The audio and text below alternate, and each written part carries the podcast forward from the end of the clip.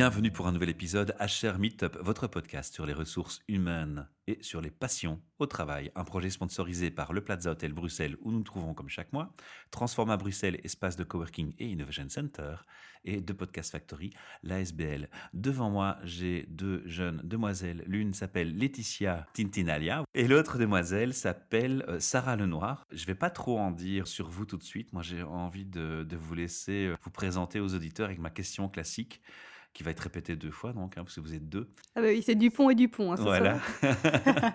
c'est de, de, votre rêve d'adolescente à ce jour, qu'est-ce qui s'est passé? Êtes-vous aligné avec votre rêve? Alors, je vais commencer par Laetitia, puis je continuerai avec Sarah. Et ensuite, on parlera un peu du contexte de notre rencontre et de pourquoi vous êtes là au micro aujourd'hui. D'accord. Alors, par rapport à mon rêve d'ado, moi, je me rappelle que j'ai eu cet effet de rêve quand je suis rentrée la première fois dans un théâtre qui mmh. se trouve pas loin d'ici. C'est le Théâtre National à Bruxelles. Et euh, voir les, salles de spectacle, euh, le, monde se mouver dans cette grande salle, ça, voilà, j'avais des étoiles dans les yeux. Mes camarades de classe me disaient, ok, Lette, c'est là que tu dois travailler parce que il y a quelque chose qui émane de toi. Dans ton nuage. Voilà, c'est exactement ça. Et euh, je faisais du théâtre amateur depuis trois ans à ce moment-là. Et c'est vrai que cette envie de travailler dans, dans un théâtre parce que c'était un lieu culturel et en même temps social à la fois, de communiquer. En fait, pour moi, le théâtre, c'est vraiment communiquer avec les gens. C'est parti de là. Et après, ben, Knock Knock Prod, c'est une boîte de communication média. Donc, quelque part, ça s'allie un petit peu au final. Et tu as fait tes études dans les médias. Et j'ai fait mes études à l'IEX dans les médias. C'est pas le théâtre, mais c'est un petit peu en raccord avec ça. Tu restes complètement alignée Exactement. et cohérente avec ton rêve d'ado. C'est un bon départ déjà. Alors, Sarah, qu'en est-il pour toi? Alors moi, je n'avais pas vraiment d'idée précise et claire, mais je savais que, enfin, par exemple, j'allais faire des présentations de danse. J'aimais vraiment ce côté spectacle aussi, se présenter des choses. Mais en même temps, j'avais un côté très social. J'avais envie de comprendre le monde, savoir comment il fonctionne, tout ce qui est sociétal. Et finalement, en fait, Knock Knock, c'est un peu un mix des deux, puisque justement, on travaille qu'avec des projets qui essaient de changer les choses. Et c'est aussi quelque part comprendre le monde, parce que c'est lié. Et c'est de la communication, donc c'est un peu de la représentation aussi. Donc là, de nouveau, on est aligné avec le rêve et aussi les mêmes études Oui, Vous les êtes connus sur les bancs de l'école, en oui, Exactement à l'université. À la haute école, c'est pas la même chose. À la haute école, ok. C'était quelle école? C'était l'IEX. Pour les deux Oui, exactement.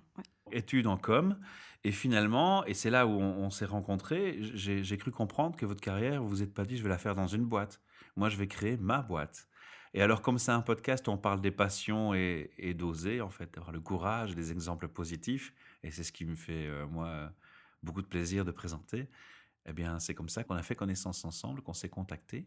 Exactement. Et alors, on va commencer maintenant par présenter le, sujet. Pourquoi est-ce qu'on crée sa boîte? Qu'est-ce qu'on se dit quand on sort de l'école? Pourquoi il y avait un effet négatif déjà? On avait une mauvaise idée du monde entreprise? Non, pas vraiment. C'est pas vraiment ça. C'était plus l'idée de vouloir réellement faire ce que j'avais envie de faire. Mmh que je me suis confrontée au marché du travail et que je n'ai pas vraiment trouvé ce que je voulais faire. Et puis, je me suis dit, en fait, pour l'instant, je suis jeune, j'ai pas vraiment de, grosses choses à gérer, etc. Donc pourquoi pas essayer de me lancer En fait, les choses sont venues très naturellement. Je pense que j'ai pas réfléchi. Je me suis dit step by step. Je me suis vraiment lancée parce que c'était ma passion. Et je pense que quand on est passionné par quelque chose, on réfléchit pas vraiment, on y va, quoi. J'aime bien, tu utilises mon mot-clé favori, la passion. tu es complètement aligné avec la démarche. Petite question cependant, tu avais des parents ou dans la famille des gens qui étaient entrepreneurs déjà? Alors absolument pas. Mes deux parents travaillent dans la même boîte depuis 25 ans, donc vraiment pas du voilà. tout. Donc on casse tous les préjugés et les clichés là, présent. Et donc du coup, c'est toi quelle idée de te lancer, de créer ta propre boîte? Tu rencontres Laetitia et tu l'emmènes dans ton wagon. C'est exactement ça. Donc l'idée a mûri, je ne sais pas pourquoi le, le soir. Le train est en marche, allez Voilà, voilà, c'est vraiment ça. C'est que l'idée a mûri dans ma tête. Petit à petit, un soir, j'ai pris une feuille blanche, j'ai commencé à écrire plein de choses, et au fur et à mesure, ben, j'ai commencé à en parler autour de moi. J'ai proposé à Laetitia un soir, comme ça, sur Facebook. franchement, c'était vraiment complètement informel. Ah oui, c'était le message inattendu. C'était le, Messie qui venait à moi avec un projet énorme. c'est un peu ça. Mais toi, tu cherchais un job pendant ce temps-là ou? Pas du tout. Moi, j'étais en séjour linguistique à Manchester pour parfaire mon anglais. Et donc, je ne pensais même pas encore à la vie active. J'étais encore, ok, j'ai passé cinq ans dans les études, je veux totalement euh, repartir à plat avec plein d'énergie euh, folle. Et en fait, après, le projet est vraiment venu à moi comme si il fallait que je. Voilà, le train passe, quoi. Exactement. Tout à fait ça. Alors, dis-moi, c'est quoi Knock Knock Prod? On va définir, pendant qu'on sait c'est qui, hein, c'est vous deux, on va dire c'est quoi? Alors, Knock Knock Prod, c'est une boîte de communication média. Donc, en fait, on crée... Forcément, vous avez fait de la com, donc voilà, ça a du sens. Ça. On crée des outils, enfin des supports de communication média, donc photo, vidéo, graphisme et web, à destination des entrepreneurs sociaux. Donc, ce sont des gens qui essaient de répondre aux différents défis sociétaux, économiques et environnementaux et qui essaient vraiment de changer les choses, quoi. Mhm. Mais c'est vraiment le côté challenge... Euh, de, de, de, changement. projet. Exactement, et surtout, on, enfin, par rapport à Knock Knock Prod, c'est surtout le fait qu'on a réalisé qu'il y avait une problématique, celle que justement des projets sociétaux ou écologiques ou, ou économiques qui cherchent à changer les choses ont, surtout peur de, de, en fait, de parler d'eux, parce qu'ils ont l'impression que s'ils parlent d'eux, en fait, ils, vendent leurs valeurs. Et donc, voilà, ils, restent un petit peu en retrait dans leur communication, alors que justement, c'est des projets que tout le monde devrait connaître, c'est des alternatives tellement incroyables qui émergent de plus en plus partout en Belgique. Et donc voilà, nous on voulait être la boîte de com qui était là pour dire ok venez frapper à notre, euh, notre porte et on sera là pour être à votre écoute et pour euh, respecter vos valeurs et pas le faire dans un esprit crapuleux de marketing, mmh. business. Euh, voilà, on n'est pas du tout là-dedans, on est vraiment dans l'écoute et l'humain et c'est ce qu'on met vraiment au centre de notre boîte de com. Alors là, les gens qui me suivent hein, sur les réseaux et qui écoutent nos podcasts ont déjà compris que, comme ils connaissent le deuxième projet qu'on propose, qui est Midoricast, et qu'on est chez Transforma à Bruxelles, mais forcément, nos chemins se sont croisés. Et comme on a les mêmes préoccupations sur l'environnement et les causes euh, sociétales, on a pris contact ensemble. Et c'est comme ça que j'ai eu la, chance de vous découvrir. Et moi, ce qui m'a interpellé directement en allant, voir, ce que vous faites, c'est justement les causes que vous défendez et qui vous touchent, parce qu'elles me touchent également. Mais moi, ce que j'ai vu surtout, c'est votre passion. On sent transpirer la passion dans tout ce que vous faites. On sent la volonté de, réussir, l'énergie, le, dynamisme. C'est rafraîchissant, ça fait un bien fou. Et mmh. j'avais qu'une envie, c'est de venir vous faire euh, partager cette expérience au micro avec nos auditeurs ici. Parce que pour moi, ça, ça représente déjà les prémices d'une réussite entrepreneuriale. Où on sent les, je vous fais des compliments, mais c'est sincère. On sent déjà les, on sent déjà les pierres, on sent déjà les petites pierres qui sont bien mises en place pour un tel succès. Je vous le souhaite de tout cœur. Mais on va aller plus en détail maintenant. Donc on a dit qui vous étiez, on a dit de quoi on parle, on a un peu parlé du pourquoi vous créez le, projet. On va s'attacher plus au comment. Vous avez déjà aussi lancé quelques indices hein, sur la, la philosophie de d'oser parler des choses qui devraient être mises en évidence alors que les gens n'osent pas. On a parlé de respecter des valeurs, de rechercher du sens mais, quoi d'autre? Qu'est-ce que, qu'est-ce, Quelle est l'approche concrètement? Comment est-ce que vous allez travailler? Donc moi, je suis par exemple producteur de courgettes bio dans mon coin. Mmh, je fais quelque chose pour l'environnement et puis je ne communique pas et je vous contacte alors, c'est ça? C'est ça l'idée? Oui, c'est vraiment ça. Et en fait, nous, le, point d'honneur qu'on met avec toutes nos rencontres, c'est qu'on veut absolument rencontrer la personne. On hmm. n'aime pas du tout les mails où nous disent voilà, dites-nous un prix. Nous, un paradoxe pour des gens de la com. Mais oui, mais nous, on a besoin de s'imprégner du projet et on adore le côté humain en fait. Nous, ce qui est vraiment primordial, c'est de rencontrer quelqu'un, d'avoir un réel échange comme ça, on s'imprègne du projet et de lui proposer quelque chose sur mesure. Dans Parce que vous le comprenez mieux. Voilà, c'est ça, on le hmm. comprend mieux et on a l'impression de mieux répondre à ses besoins. Par exemple, quelqu'un qui passerait pas du tout à la vidéo et qui aurait du mal à présenter son projet, c'est dommage, ça met pas le projet en avant, ni la personne. Parce que quelque part, tous les projets qu'on fait, mais ben, le projet transpire de la personne, donc c'est super important de la rencontrer pour nous. Ça veut dire aussi que le mot-clé passion vous interpelle forcément en priorité aussi. Mais oui, et puis c'est un, une telle source d'énergie de rencontrer des gens qui se lancent dans un projet, ils ont toujours le sourire, une, espèce de dynamisme, c'est super chouette. Quoi. Il y a Alors je vous, l'ai dit, hein, je vous l'ai dit, vous pourrez compter sur moi, vous faites de la vidéo, mais si vous voulez compter sur moi pour faire du podcasting, on est là. Hein. Ah, on va collaborer hein, si vous voulez, il n'y a pas de souci, parce que c'est aussi un média. Alors tu as parlé de la liste des médias tout à l'heure, alors vous faites, donc là, dans l'approche, par exemple, moi je suis le producteur de courgettes, mais ça peut être n'importe quoi. Qu'est-ce que vous allez me proposer? Vous allez faire d'abord une rencontre, vous allez m'écouter, voir un peu ce qui m'anime, mes passions, mes, mon sens et mes valeurs, si je comprends. Hein Tout c'est, c'est le mot, les mots-clés. Une fois qu'on a, qu'on a ça, on va passer dans le concret. Donc, qu'est-ce que vous allez me proposer? Vous allez refaire mon site web ou m'en proposer un ou c'est quoi le, le, cahier de charge de la, com euh, type en pour vous? comme le, comme le disait Sarah, ça dépend un peu de chaque projet. Chaque projet n'a pas besoin d'avoir des vidéos, des photos, un site web. Ça dépend vraiment de chaque projet. Il y a des projets qui ont déjà du matériau euh, de communication qui est très pertinent, mais parfois on veut venir apporter la petite touche qui sera peut-être un peu plus euh, dynamique, un petit peu plus... voilà, démarquer. exactement, c'est vraiment ça. Comme je disais, malheureusement, les projets ont du mal à communiquer. Et donc ils viennent vraiment vers nous en disant, OK, help, on, on aimerait bien encore plus communiquer sur le projet, mais on ne mhm. sait pas par où le faire. Et ça dépend. Autant on va faire l'identité visuelle, autant on va faire une vidéo qui va peut-être booster, rebooster.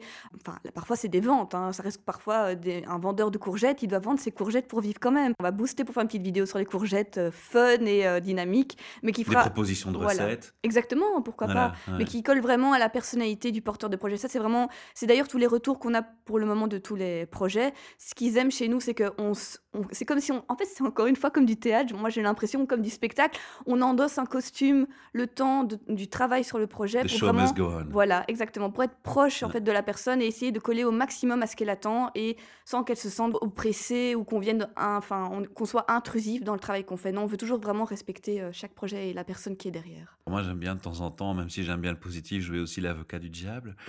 Ouh, attention, on voit les cornes qui poussent. Ouais, c'est ça quoi. Un ex-punk, un hein, crête.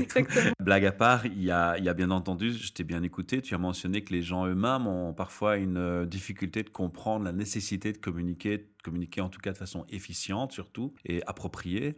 Alors là, vous avez votre rôle qui est parfait pour venir jouer, mais j'ai presque envie de dire quelque part, vous débutez, c'est une nouvelle boîte, vous n'avez pas encore de réputation connue ou vous avez déjà des référents. Comment ça se passe? Est-ce qu'il y a une appréhension aussi par rapport au ah, je vous connais pas, comment je peux être sûr que j'aurai du résultat? Évidemment, j'ai envie de dire, déjà, on est jeune, déjà, ça fait tout. En plus, désolé de J'ai dit, je joue l'avocat du diable. Hein. oui, oui, clairement, clairement, mais ça, c'est complètement vrai. Déjà, et puis, désolé de le dire, mais on est deux femmes aussi, ça joue beaucoup. Et, oh, euh, ça, c'est moche, ça. C'est un vieux préjugé macho, C'est un vieux préjugé macho, mais c'est vrai, il faut, on doit parfois vraiment insister pour qu'on prenne au sérieux. Tu as le sentiment de devoir faire plus de, de devoir faire plus de preuves? C'est pas vraiment faire plus de preuves, mais c'est les gens se faire respecter. On a, par exemple, on on se prend souvent des compliments plutôt de dire voilà, ce sont les deux filles de Knock Knock Pro. On va dire ah, ce sont les deux jolies filles, par exemple. C'est ça paraît spécial, mais c'est parfois c'est comme ça qu'on nous présente et on ne dit rien après. J'ai dit à ma femme aussi. mais, mais, ce que je veux dire, que... je suis pas macho. Non, mais ce que je veux dire, c'est qu'on nous teste aussi beaucoup. Non, mais si ça reste un compliment, ça va. Mais si c'est que ça qui non, reste. on se comprend. Je vous charrie, on se comprend. Voilà. Ne vous inquiétez pas. Et, et donc oui, on est on est jeune, etc. Mais je pense que c'est ça qui plaît aussi parce qu'en fait, on a comme tu le soulignais, c'est qu'on a un certain dynamisme et donc ça plaît aux mhm. gens. Et puis, et puis, il faut pas se leurrer. Il y en a beaucoup qui viennent aussi vers nous en disant, ah, bah, vu qu'elles débutent, elles sont pas trop chères, etc. Et ça mhm. nous a permis parfois de rentrer dans des projets et de faire nos preuves. Et je pense que maintenant, on commence à avoir quand même une quinzaine de projets de notre actif et on commence à avoir quelque chose sur lequel s'appuyer et on commence à être pris au sérieux. Il faut faire ses preuves dans tout milieu, je pense. Et on a eu la chance d'avoir des, projets qui nous ont fait confiance, et des retours positifs. On a bien fait notre boulot aussi, il faut quand même le souligner. donc je pense que c'est normal quand on rentre quelque part, il faut, il faut apprendre à faire ses preuves et, euh, bien sûr, c'est pas, pas évident, mais, mais on est super contente et on le fait toujours avec autant de sourire et de dynamisme. Ouais, et puis maintenant, ça fait quand même six mois qu'on est lancé, donc euh, six mois, c'est pas rien, c'est la moitié d'une année. On a d'ailleurs On peut faire déjà les premiers bilans. On peut déjà faire les premiers bilans. Exactement, on a déjà beaucoup de retours. Et voilà, Sarah l'a aussi souligné, même au niveau de la communication, on a quand même eu quelques articles dans la presse qui sont parus. Donc vu, euh, voilà, c'est aussi comme ça que des projets maintenant nous font plus confiance ou que des gens qu'on avait rencontrés avant qui, c'est pas méchant, mais qui nous ignoraient un petit peu en disant oui, bon, c'est une petite boîte de. Voilà, peut-être pas nous prenez de haut, mais disaient bon, on va pas trop s'avancer vers elles parce qu'elles sont un peu trop fraîches ou voilà, débutantes. Maintenant, on revient. Ah, au fait, les filles, j'ai un projet pour vous. Et, donc hmm. voilà, mais c'est limite, c'est c'est un chouette compliment, en Voilà, c'est ça. C'est une reconnaissance et en fait, c'est très agréable de, de, voir que la reconnaissance vient petit à petit à nous. Donc, euh, Alors, il y a Sarah qui me lançait une énorme deuxième perche euh, dans mon rôle d'avocat du diable. Elle m'a parlé du tarif. Oui, on n'est pas cher, c'est ce qu'ils croient. Alors, justement, ça, c'est un sujet qui, qui, est une problématique réelle. Dans le projet Midoricast, où je présente des capsules sur les initiatives positives sur l'environnement, c'est un sujet qui revient souvent parce qu'on déplore que les produits bio, tout ce qui est euh, dans, orienté vers l'environnement, sont nettement plus chers Hein, alors les, les, acteurs concernés nous parlent et justifient ça dans ce sens où, bah, quelque part, il faut rémunérer à la juste valeur. Et donc, euh, il faut peut-être revenir à des choses qui ont du sens aussi dans cet aspect. Et donc, ça justifie un prix plus élevé. Bon, maintenant, il y a d'autres excès qui sont peut-être moins justifiables, à mon sens. On sait qu'il y a déjà un débat sur le coût par rapport aux producteurs, aux gens qui produisent quelque chose. On sait qu'il y a aussi des gens qui n'ont pas des grosses structures parce que justement, s'ils font local, ils n'ont pas une clientèle internationale, ils ne rabrassent pas des millions et des milliards, donc ils n'ont pas le même budget de com que quelqu'un qui, euh, qui est une grosse boîte dont je ne citerai pas le nom parce que je n'en ai pas envie. mais, mais, tu comprends ce que je veux dire. Bon voilà, le prix va être un frein pour eux aussi. Tu ressens ça fort ou parce que vous choisissez un public cible particulier justement? Enfin, J'ai une belle anecdote par rapport à ça, c'est qu'une fois, on nous a déjà proposé justement parce qu'ils ont peu de moyens, généralement ils débutent et mhm. en plus, bah voilà, comme tu le soulignes, c'est pas un endroit où on a énormément d'argent, enfin c'est pas un secteur où on a beaucoup d'argent. Alors on nous propose souvent des échanges, des partenariats en fait pour ne pas payer. Mais nous, malheureusement, vu qu'on débute, c'est un petit peu compliqué d'aller en plus euh, sur ce terrain-là. Et on, finit par s'adapter, en fait. C'est aussi ça qu'on fait, c'est dans notre démarche. on part toujours du OK, combien d'argent est-ce que vous êtes prêt à mettre? Et en fonction qu'est-ce qu'il y a moyen de faire quoi? Ça part pas toujours avec des prix euh, mirobolants etc. Il faut vraiment partir. C'est pour ça que la rencontre est importante parce qu'on part aussi de OK, quel budget tu es prêt à mettre sur la table, qu'est-ce que tu penses qui serait le mieux à faire par rapport à ça? C'est tout un processus euh, de rencontre, on n'a pas de stress par rapport à ça etc.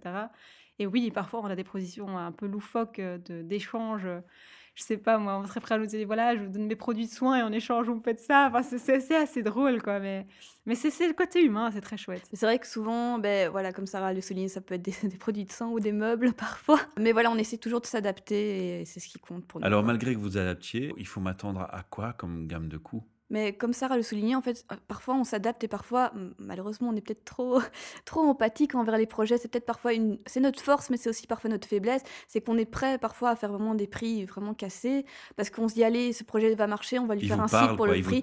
Voilà. Mmh. Après, voilà, comme disait Sarah, on s'adapte vraiment en général. Bon, il y a parfois, malheureusement, des fois, on est obligé de refuser parce que la trop voilà, la mmh. communication, on veut pas, on veut pas s'enrichir. C'est vraiment pas notre but.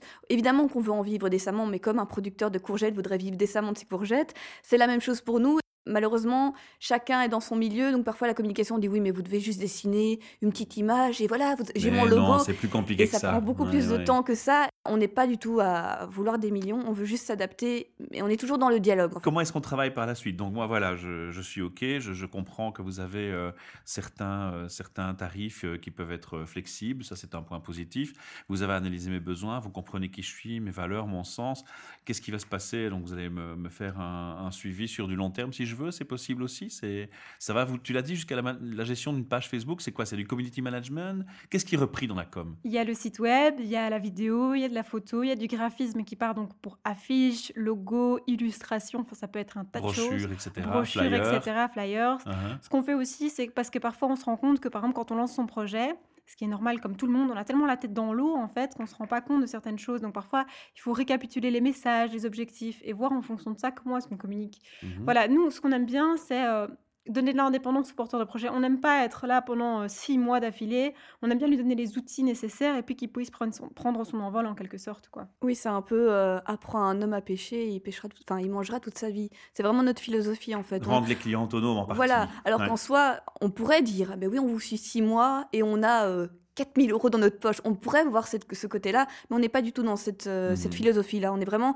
à vouloir rendre le porteur de projet indépendant. On peut l'aider au départ, voilà, par rapport à gérer une page Facebook. Ça nous est arrivé, ça nous arrive encore maintenant. Au départ, voilà, de lui montrer, voilà, c'est comme ça qu'il faut procéder. Regardez, tiens, là, il y a 80 likes, c'est super, ça prend la sauce. Mais après, on aimerait vraiment que ce soit au porteur de projet qui, enfin, qui continue à mettre en place les conseils qu'on lui donne parce que voilà, on pense qu'il y a personne, service de toute façon. Voilà, il y a personne de mieux placé que le porteur de projet pour porter son projet tout simplement en fait. Alors, il y a un point aussi qui m'a interpellé quand je vous ai entendu, c'est que, bon, moi, j'ai pas fait ces études-là, j'ai pas une vision sur ce que vous avez appris ou pas appris ou comment euh, se fait votre travail au quotidien. Mais ce que je constate en, faisant mes propres projets, c'est qu'en fait, on, apprend un peu de tout hein, et on commence à cerner les, les, choses, les nuances de chaque domaine, de chaque secteur professionnel, chaque jargon particulier.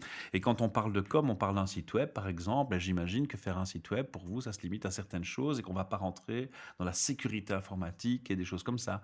Alors vous avez dit forcément à un moment donné travailler avec des partenaires, vous allez devoir vous faire seconder par des partenaires, vous avez déjà une liste de, partenaires qui vous aident? Bah, disons qu'il y a certaines choses où on est tout à fait honnête, on ne sait pas les faire, comme euh, la mmh sécurité informatique, des choses comme ça, ou des sites internet très complexes on les fait pas. en ligne des voilà c'est ça. Mmh. ça ça va encore mais pour vraiment ce qui est par exemple des cartes plus comme ou des choses comme ça ça c'est tout à fait notre domaine. quoi. voilà c'est plutôt chi et donc ça ça on, on outsource en quelque sorte ou bien on, dit directement écoutez ça c'est trop complexe euh, on a on connaît quelqu'un de confiance qui peut le faire etc enfin ça, franchement ça ne nous est pas encore arrivé je pense une ou deux fois seulement. Et alors on mmh. s'est occupé de tout ce qui est design de la du, site internet et la personne s'est occupée euh, vraiment du côté technique mais voilà, nous on fait vraiment comme ça. Et c'est vrai qu'on travaille quand même avec pas mal de personnes. Enfin, on a beaucoup de personnes autour de nous. On a un euh. réseau qui est en train vraiment de se créer. Donc ça, c'est super enrichissant même pour nous de pouvoir se tourner. Et parfois, il faut savoir aussi euh, admettre les faiblesses qu'on peut avoir. On a des forces, on a des faiblesses. Ben voilà, on va pas juste par principe dire, OK, on prend ce projet et euh, on le mmh. fait, on le fait n'importe comment. Non, autant le mener vers quelqu'un qui est vraiment amène et qui sera, comme Sarah le disait, digne de confiance. On l'aura d'abord rencontré pour pouvoir outsourcer le, le travail. Alors il y a un aspect important aussi, c'est qu'en Belgique, il y a trois langues nationales. On est sur un territoire trilingue et euh, les études, elles ont été faites à Bruxelles, mais je ne sais pas en français, j'imagine. Est-ce que dans les entreprises, parce que vous vous adressez aux locaux, aux petits producteurs, aux agriculteurs, aux gens qui sont locaux, mais aussi aux entreprises. Donc est-ce que vous faites déjà un choix et un filtrage sur une taille d'entreprise? Première question. On n'a jamais dû faire de filtrage sur une telle. Nous, ce qui nous intéresse vraiment, c'est la vision et ce qu'ils font. On, franchement, on le répète, c'est les valeurs et voilà, le sens. c'est vraiment, vraiment ça. Ok. Le reste. Euh, et donc ensuite, forcément, dans une société, quelle que soit sa taille, il peut y avoir des gens de, de, langues différentes qui s'échangent, qui parlent ou qui veulent s'exprimer en plusieurs langues parce que le public et la clientèle est multilingue. Vous gérez aussi les langues toutes ou il y a des, des choses aussi où on doit se faire aider à, à ce moment-là? Bah, on, parle, on est trilingue dans le sens français, anglais, néerlandais. Pour l'instant, on n'a pas encore été confronté au néerlandais. Là, on va devoir faire une vidéo en anglais. Et là, ça mhm. posera pas trop de problèmes. Mais je veux dire, par exemple, si on a une page entière à traduire en néerlandais ou en anglais, on fait appel à un traducteur pour être mhm. sûr que ce soit vraiment bien fait. Quoi. Voilà, parce que, la, com, c'est important. Voilà, ah c'est très important. Chaque, mot, compte. exactement. J'allais dire totalement la même chose. C'est du pont et du pont. oui, il y a l'étymologie, il y a l'histoire du mot, les signifiants, les signifiés. Et c'est pareil dans toutes les langues. Malheureusement, on n'y échappera pas. C'est sûr. Ok. J'ai encore des questions sur les, premiers. On va revenir sur les premiers clients. Hein. Vous dites, ça fait six mois que vous avez déjà euh, quelques clients. Alors, c'est quoi comme type de clients que vous avez pour l'instant? Il y a des entreprises ou c'est plutôt des gens qui sont des producteurs ou? Par exemple, notre premier client, ça a été une épicerie en, mhm. vrac. Donc voilà, ça peut être des vu, épiceries. voilà. Euh, ça peut être autant. Ouais, super chouette. Ça peut être autant des euh, projets qui veulent créer un lieu de rencontre où on peut voilà euh, se restaurer, prendre un mhm. petit thé. On a aussi maintenant, on travaille en ce moment avec une ONG. Donc voilà, c'est un peu le secteur ONG ASBL. Donc c'est super. bah, pour aussi des meubles durables, on a eu. Ça, on a vraiment bien aimé. Des, tout ce qui est cosmétique, bio, etc. On a eu. Oui, on a quand même eu pas mal de diversité. oui, on a hein. eu pas mal de. On a eu beaucoup de nourriture au début, franchement, ça, on en a, on en a mangé pour pas faire de mauvais jeu de mots. Mais après ça, ça s'est vraiment diversifié euh, et il y a vraiment un tas d'initiatives de toutes sortes qui se font en fait. Et la passion, vous la vivez pleinement? Là, vous êtes toujours aligné après ces six mois par rapport à ce que vous imaginiez ou c'est c'est plus challenge? Personnellement, de jour en jour, j'aime de plus en plus ce que je fais. Je, vraiment, enfin, je pense que c'est ça qui, qui, fait aussi, parce que bon, quand se lancer, c'est dur pour tout le monde. Enfin, c'est beaucoup de challenge, c'est sortir de sa zone de confort, tout simplement. Et donc, euh, donc euh, voilà. Mais, euh, mais non, moi j'aime de plus en plus et je suis de plus en plus passionnée et j'y crois de plus en plus en fait. Donc, euh, donc franchement, c'est génial. Et Laetitia? Oui, non, je pense que la, la passion est obligée d'être là. Parce que comme Sarah le dit, quand on se lance dans un projet comme ça, alors qu'on débute dans la vie active, il faut dire aussi les réalités parfois financières qui sont pas mmh. évidentes. C'est vrai, on aimerait bien euh, s'acheter un appartement, commencer à avoir la piscine, le chien, le mari, enfin tout ce qui va avec. mais voilà, c'est notre passion nous anime. Alors, si tu es blond, musclé et grand. Exactement. Non, mais voilà, donc je pense que si la passion n'était pas là, on ne pourrait pas tenir sur le long terme et on n'aurait pas tenu ces six mois. C'est parce qu'on est cette passion nous challenge chaque jour et chaque jour on rencontre des personnes inspirantes et enrichissantes et en fait. Voilà, peut-être que financièrement, c'est pas toujours là. Voilà, c'est mhm. une réalité qu'on ne doit pas nier non plus. Mais au niveau enrichissement humain, enfin, c'est. C'est génial. Voilà, on ne sait même pas euh, monétiser ça. C'est mhm. au-delà de ça. J'imagine que, comme tout le monde, quand vous avez pensé à vous lancer comme indépendant, il y a des, des craintes préétablies qui sont là. Elles étaient fondées ou pas quand on fait le bilan? Ça, c'est clair et net.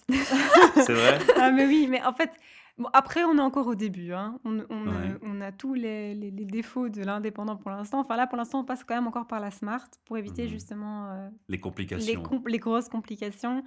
Et c'est vrai qu'on se confronte aux réalités financières qu'il y a en tant qu'indépendant. Et c'est vrai que c'est vraiment pas évident. Enfin, on a l'impression d'avoir un tsunami qui nous tombe dessus. Mais je pense que avec les mois et une fois qu'on sera vraiment euh, comment dire, qu'on aura une stabilité financière, je pense qu'on verra les choses différemment. Mais pour se lancer, c'est vraiment pas évident. Mhm. on va pas leur faire peur non plus à ceux qui nous écoutent. Non, mais en tout cas, pas. vous avez osé et vous êtes en train de tenir la route. Et ça, c'est un bon message qu'on peut déjà transmettre. Mais il y a également aussi beaucoup de choses positives, en fait, quelque part. Voilà, ça, contrebalance le fait qu'on on est dans notre bureau, euh, on, voilà, on peut gérer notre temps quand, comme on veut, on peut rigoler, on peut... Voilà, c'est plein de... J'ai vu, il y a plein de fun, quoi. Voilà, c'est ça. On n'est pas cadré. bien aussi ça, quoi. Voilà, on est notre propre notre propre boss et ça c'est quand même une liberté euh, incroyable. mais vrai. Exactement. Alors, il y a aussi un, deuxième cliché qui circule quand on se lance comme indépendant. C'est les amis, la famille vous disent Mais fais pas ça, t'es folle, tu vas te casser la gueule. C'est vrai? Non. C'était votre vécu? Moi, j'ai pas eu j'ai pas eu ce vécu-là parce que justement, en fait, je pense que les personnes autour de moi se sont tellement dit déjà bon, je n'utiliserai pas le terme qu'ils ont utilisé pour dire, voilà, elle ose, mais en plus, je pense qu'ils m'ont vu les yeux, enfin les étoiles dans les yeux, ils m'ont vraiment dit mais t'as l'air tellement passionné, motivé, ça fait tellement plaisir à voir qu'ils ont même pas osé ils sortir.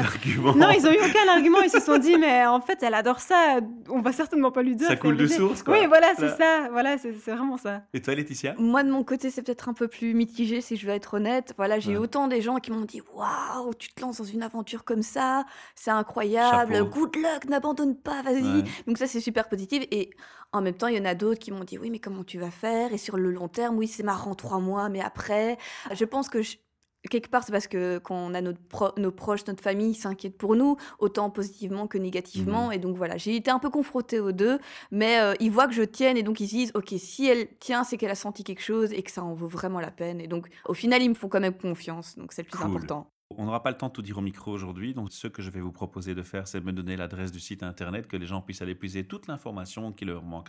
Alors c'est www.knockknock-prod.be et knockknock, ça s'écrit K-N-O-C-K. Voilà, les gens peuvent aller sur le site, ils peuvent trouver toutes les informations qui leur manquent, mais je ne vais pas vous lâcher comme ça. J'ai trois questions RH. Avec votre expérience et vos échanges ou ce que vous entendez autour de vous, comment auriez-vous envie de définir un RH? Alors le RH, ça peut être la personne avec la casquette RH, mais ça peut être aussi la ressource humaine. Moi, comment je la vois? Ben, J'ai pas eu vraiment encore d'expérience au niveau de, passer un entretien d'embauche, donc c'est voilà, peut-être pas là-dedans que je tout nouveau pour toi. Et tout à fait, c'est Sarah ma RH, donc euh, voilà. Non, mais sinon, je pense par rapport euh, au stage que j'ai fait, pour moi, un RH, ça doit être quelqu'un qui est très à l'écoute de la personne et qui arrive directement à à ressentir le, ce qu'elle peut amener de meilleur en fait, ses compétences et pas euh, les côtés négatifs et voilà. Pour moi, c'est quelqu'un qui est capable de tout de suite détecter qu'il y a du potentiel dans une personne. Et toi, Sarah? Un bon RH parce que j'ai été confrontée à une très mauvaise RH et donc je peux le dire, c'est vraiment quelqu'un qui est dans le dialogue et qui est dans l'interaction présente et qui a pas une grille de questions et dit euh, et veut piéger la personne en fait. Il y a rien de mmh. plus déstabilisant et désagréable que ça. Et je pense que quelqu'un à qui on, qu'on met un petit peu en confiance et qu'on est vraiment dans le dialogue sera beaucoup plus à même de montrer ses qualités que quelqu'un qu'on met euh, dans une casserole euh, sur le feu, quoi. Mmh Donc voilà, pour moi, c'est vraiment ça. C'est quelqu'un qui est vraiment dans le dialogue et qui, comme dit Laetitia, en fait, euh, veut voir le positif. Et, Ce que vous dites est important, il me parle. Alors j'ai une deuxième question qui se rapproche un petit peu, vous allez voir. Dans vos visites, parmi les, les gens que vous voulez aider ou à qui vous voulez fournir vos services, est-ce qu'il vous est arrivé d'arriver dans un endroit et de vous dire Waouh là, on a envie d'y travailler Et si oui, pourquoi? Moi, la première fois que j'ai fait waouh, c'était euh, quand j'étais à l'IEX encore. On a découvert euh, un endroit qui s'appelle Creative Spark parce que c'est un lieu où on sent que les gens sont au centre. Je veux dire, c'est peut-être un peu bête, mais il y avait des hamacs, il y avait une énorme cuisine ouverte, tu sentais que les gens euh, se rencontraient le temps de midi. Ah tiens, t'as bossé sur quoi ce matin Sur ça? Ouais, ben écoute, si tu veux, je peux t'aider là-dessus. Mmh. Et voilà, où il y avait vraiment ça, du dialogue. Exactement, c'est totalement dans le même style, mais vraiment voilà, où il y a des rien que le lieu, c'est des énergies voilà, mmh. inspirantes et des énergies positives. Et voilà, il y avait un hamac, c'est vraiment débile, c'est juste un hamac, un bête hamac, mais ce hamac dans ce lieu de travail, moi, ça m'avait époustouflé. Quoi. J'étais, mmh. waouh, si la personne a envie de faire une petite sieste, ben, elle est tranquille, il était là avec son sandwich, euh, en train de, d'être dans ce hamac. Et je me suis dit, ok, là, on met vraiment les, employés au centre du, de l'endroit et ça pour moi c'est le plus important. La bienveillance, je vais résumer ça comme ça. C'est totalement ça. Mmh Alors ma dernière question, si tu avais un message à passer à tous les RH, patrons d'entreprise ou des RH qui nous écoutent, quel message aurais-tu envie de leur passer? Parce que tu mentionnais tantôt que tu as eu affaire à une mauvaise RH. C'est clair. Mais soyez vraiment dans la discussion avec la personne. Moi, je dirais surtout ça. À mmh l'écoute et dans la bienveillance. Euh, quand on est face à quelqu'un. Est-ce que je Vraiment peux rajouter un petit quelque chose Aussi peut-être laisser la chance aux jeunes, en fait, tout simplement. C'est peut-être bête, mais souvent, d'un côté, la jeunesse, c'est excitant. Tiens, il a peut-être des, choses que je ne sais pas. Et d'un autre côté, ça fait peur parce que, tiens, ils débutent. Mais laissez-leur leur chance parce que combien de fois on rencontre des amis à nous qui nous disent, ben voilà, j'ai plein de capacités, mais juste parce que je suis jeune, ben, on n'ose pas me donner la ma chance alors que je pourrais leur montrer que je suis vraiment motivé et mmh ambitieux. Et donc voilà, je pense que c'est vraiment important de laisser la chance aux jeunes, en fait. Bon message de couture. Merci les filles. Moi, j'étais vraiment heureux de parler avec vous et on se retrouve bientôt parce qu'on va essayer de collaborer ensemble. À bientôt. Au revoir. Au revoir. Au revoir.